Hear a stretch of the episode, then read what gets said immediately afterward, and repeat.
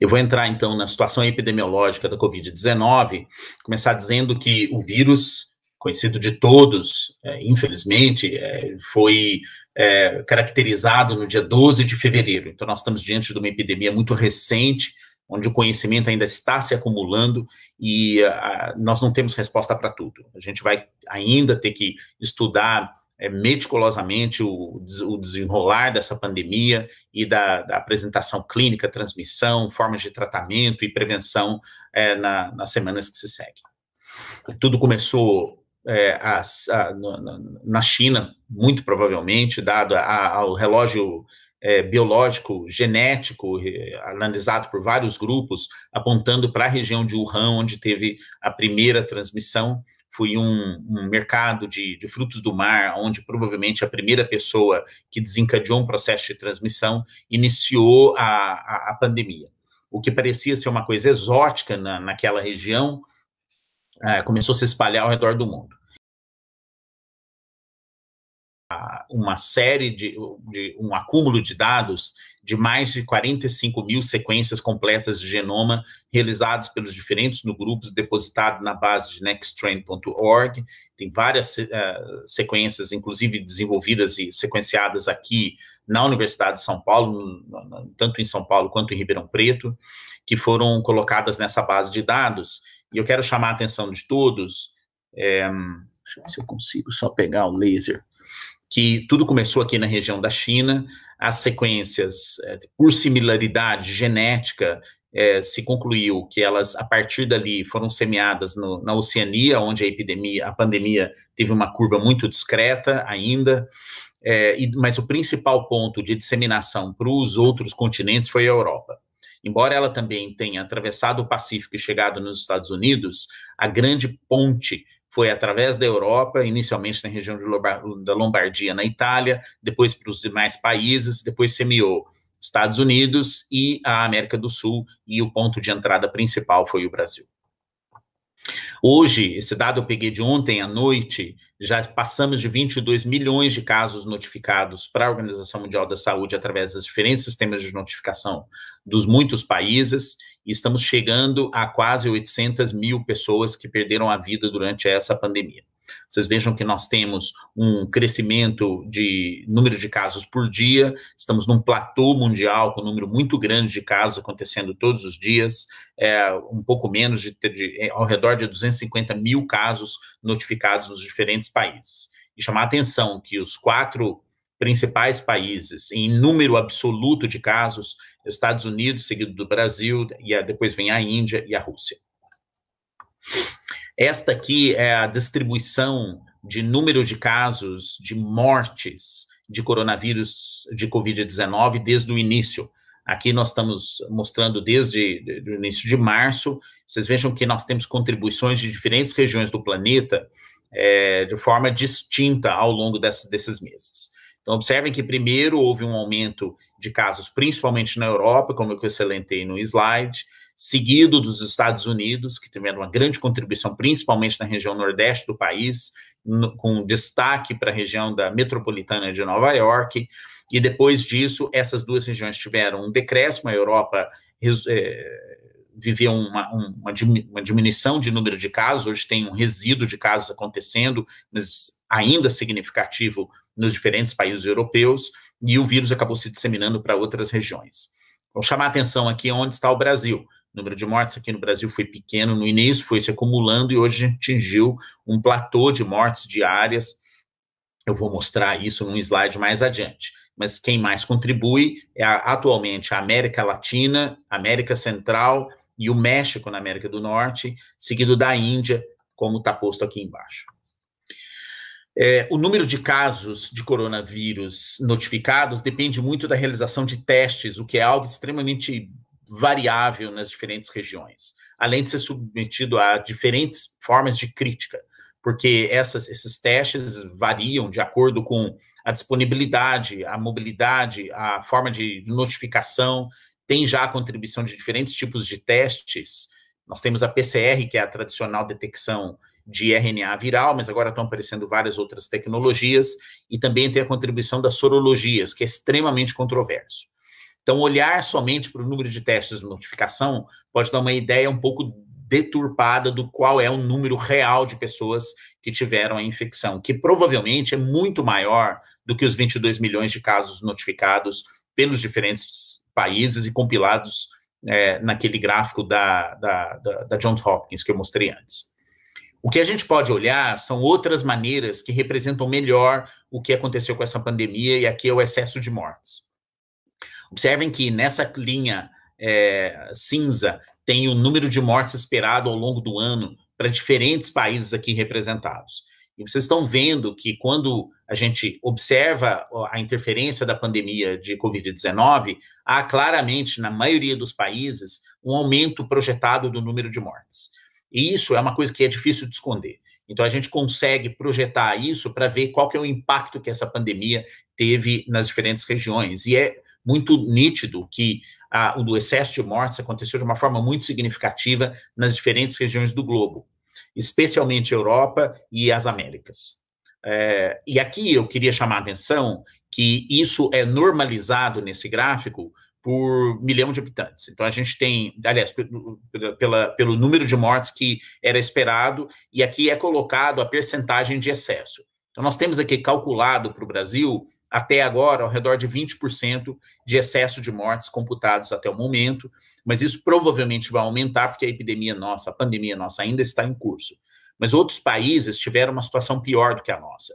Exemplo aqui é o Peru e o Equador, que tiveram um excesso muito grande, passaram de 100% de excesso de mortes. É, comparar com outros países europeus, como a Inglaterra, o Reino Unido, com um aumento de 45%, e os Estados Unidos, que assemelham um pouco ao Brasil, com cerca de 23% de excessos de morte. Esse ranking de excessos de morte coloca o Brasil ainda numa posição muito desconfortável, mas não tanto quanto a gente olha os casos absolutos, porque a gente se ranqueia aqui abaixo de vários países europeus e inclusive dos Estados Unidos. O que não é uma situação confortável, que vocês vão ver o número de casos de pessoas que perderam a vida para a Covid-19 ainda é muito significativo. Nós temos atualmente cerca de 3,4 milhões de pessoas notificadas, esses números são de hoje cedo, com 110 mil mortes, que é uma taxa muito dura que é, a gente ultrapassou é, de ontem para hoje. A distribuição de casos aponta para São Paulo como sendo o local onde tem maior concentração de casos e mortes, mas isso reflete a densidade populacional, o, o, tamanho da nossa população. E observem aqui a distribuição de mortes ao longo do tempo, que a gente atingiu um certo platô para o país. Agora, esse platô não respeita é, a distribuição que vem acontecendo da pandemia nas diferentes regiões, porque ela tem dinâmicas diferentes nas, é, na, na, nos, nas regiões do país. Um estudo feito aqui na Universidade de São Paulo, Instituto de Medicina Tropical, em colaboração com outros centros, mostrou que a introdução do vírus no país se deu através de São Paulo, onde teve as primeiras cepas é, isoladas, cujo relógio genético apontou para cepas que eram, é, por pequenos pontos de mutação no genoma, mais antigas. E a partir daí foi se disseminando para o país inteiro. Acredita-se que até o, o começo, o fim de abril, ocorreram mais de 100 introduções de vírus no país. Essas introduções vieram principalmente da região da Lombardia, na Itália, mas também teve introduções a partir de outros países europeus e dos Estados Unidos. E aqui se fixou três clades do vírus que vêm se distribuindo ao longo do país.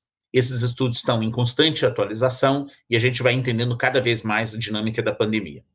E a pandemia brasileira mostrou ondas de disseminação distintas. As primeiras ondas de disseminação aconteceram na região metropolitana de São Paulo e depois se instalou ondas de disseminação para outras regiões, notadamente a região norte do país, que sofreu muito com a pandemia, especialmente as capitais Manaus e Belém, que tiveram um excesso de mortalidade muito superior à média nacional. Isso porque provavelmente teve a introdução do vírus precoce nessas duas regiões, onde as medidas de contenção foram, foram adotadas ainda já tardias depois da introdução do vírus.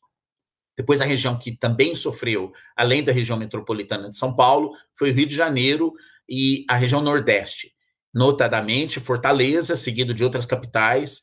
E agora nós estamos numa última fase dessa pandemia, onde o vírus se disseminou para outras regiões do, é, do, do país, especialmente a região sul, que já está começando a dar sinais discretos de queda, e a região centro-oeste, que ainda está sofrendo o pico da pandemia, onde estão se concentrando muitos casos nesse momento e o sistema de saúde está sobrecarregado. Além da disseminação aqui no nosso estado, que vai ser motivo da, da, da, dos próximos slides. Essa é a distribuição de casos no estado de São Paulo. Nós temos uma grande contribuição para o número brasileiro, com 711 mil casos, esse número é de ontem, 27 mil é, mortes no nosso estado. E observem que é, entre mulheres do lado esquerdo e homens em azul do lado direito, o pico de casos é na faixa de adultos jovens, entre 20 e 50 anos de idade. Entretanto, o número de óbitos, que são essas barras mais escuras aqui no centro dos, dos gráficos, mostram que eles se concentram na faixa etária de pessoas de mais idade ou seja, partindo principalmente da faixa etária de 50 anos acima. E a percentagem de pessoas que morrem da doença se acumula e vai aumentando significativamente nas faixas etárias mais elevadas. Aqui no nosso estado, nós temos dinâmicas diferentes da pandemia, considerando a região metropolitana, que são esses dois gráficos aqui, e a região é, do interior do estado, que são os dois gráficos à direita. Esses dados foram compilados por Carlos Fortaleza, professor da Unesp em Botucatu, e gentilmente cedidos para mim ontem. E observem que esses gráficos apresentam a dinâmica. O que, que é isso? É a taxa de reprodutibilidade da, pande da, da, da, da pandemia, que nós chamamos de RT. Nós temos é, momentos distintos na epidemia, tanto na região metropolitana quanto no interior. Então, vocês observem que a taxa de reprodutibilidade é, em número de casos foi aumentando mais cedo na, na, região metropolitana, ela atingiu uma taxa de aceleração muito grande, e observem que aqui houve uma, uma deflexão dessa curva. Isso provavelmente é, é coincidente, não, não é, isso na verdade é coincidente com as medidas de isolamento é, é, é, colocadas pelo Estado de São Paulo. Houve uma, uma diminuição da velocidade de crescimento da pandemia, essa taxa de reprodutibilidade se estabilizou, caiu muito e começou a reduzir bastante, e agora ela vem relativamente estável, com um RT que agora, diferentes grupos estão apontando isso, estão chegando a número inferior a 1, que significa início da retração da epidemia no estado de São Paulo. Mas a gente tem duas dinâmicas, uma da região metropolitana e outra do interior. Aqui cabe um comentário que o interior está seguindo padrões de onda epidêmica que é muito é, semelhante ao que se viu em diferentes países na Europa. Enquanto que a região da metropolitana de São Paulo tem um padrão muito distinto e particular. Nós temos uma, uma, uma onda epidêmica extremamente prolongada, que é, pode ser debatida de diversos aspectos. E um desses aspectos é o fato da região metropolitana ser densa, fechou cedo, achatou a curva, e isso distribuiu os casos de São Paulo ao longo do tempo, o que fizeram a gente ter uma, uma, uma, uma um achatamento prolongado que vai passando já de cinco meses. O segundo fator é que São Paulo é uma região de distribuição, de vinda de pessoas, saída de pessoas, mercadorias, bens e serviços. Isso faz com que, aonde quiser que tenha casos de disseminação e transmissão de coronavírus no Brasil, vai vir alguém aqui para a nossa região e isso vai fazer semear, vai semear o vírus aqui na nossa região por um tempo mais prolongado do que várias outras regiões do país. O acúmulo da imunidade rebanho ou imunidade populacional, que seria um termo mais adequado, ainda está em construção, mas eu quero lembrar que a gente não pode contar só com isso para tentar conter essa pandemia. Isso porque essa imunidade de rebanho cumulativa vai demorar para acontecer, ela vai é, ter um, um, preço muito alto com o número de vidas, então a gente tem que arrumar soluções. E quais são? As medidas tradicionais não farmacológicas de evitar a transmissão do vírus, distanciamento social, diminuição da mobilidade, uso de máscaras, higiene pessoal, testes, é, é, é identificação de casos e bloqueios, e é, a, a esperança nossa é a gente ter uma vacina.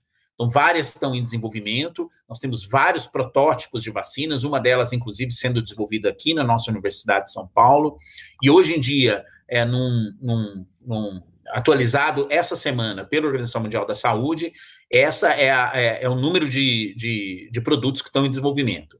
São 165 produtos em desenvolvimento nesse momento, 167, na verdade, 138 em fase pré-clínica e 27, eh, 29 em fase clínica, sendo que tem seis produtos que atingiram a fase final, fase 3.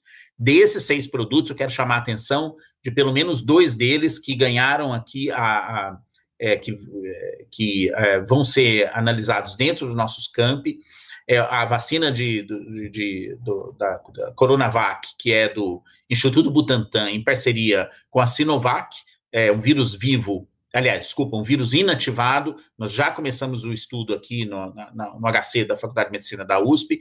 Está vindo um segundo, que é da, da, da Johnson Johnson, que é um adenovírus é, 26, modificado como um vetor viral, que está posto aqui, é, dentro do, do, do, portfólio de produtos que estão sendo testados. Nós estamos na fase ativa de recrutamento, mas eu quero lembrar a todos que nós temos uma jornada relativamente prolongada ainda adiante, com a realização desse estudo, compilação desses resultados, análise da segurança e eficácia, que são duas, dois preceitos fundamentais para a gente, que a gente não pode abrir mão antes de é, saber exatamente como que uma vacina como essa poderia ser usada. Depois disso, a, a, a obtenção do produto, distribuição, políticas de vacinação, onde a gente acumularia artificialmente uma imunidade rebanho para conter o avanço da pandemia. Esse estudo começou aqui na Faculdade de Medicina da USP, Hospital das Clínicas, em fase ativa de desenvolvimento é, com, em profissionais de saúde que têm contato com pessoas que podem estar com coronavírus.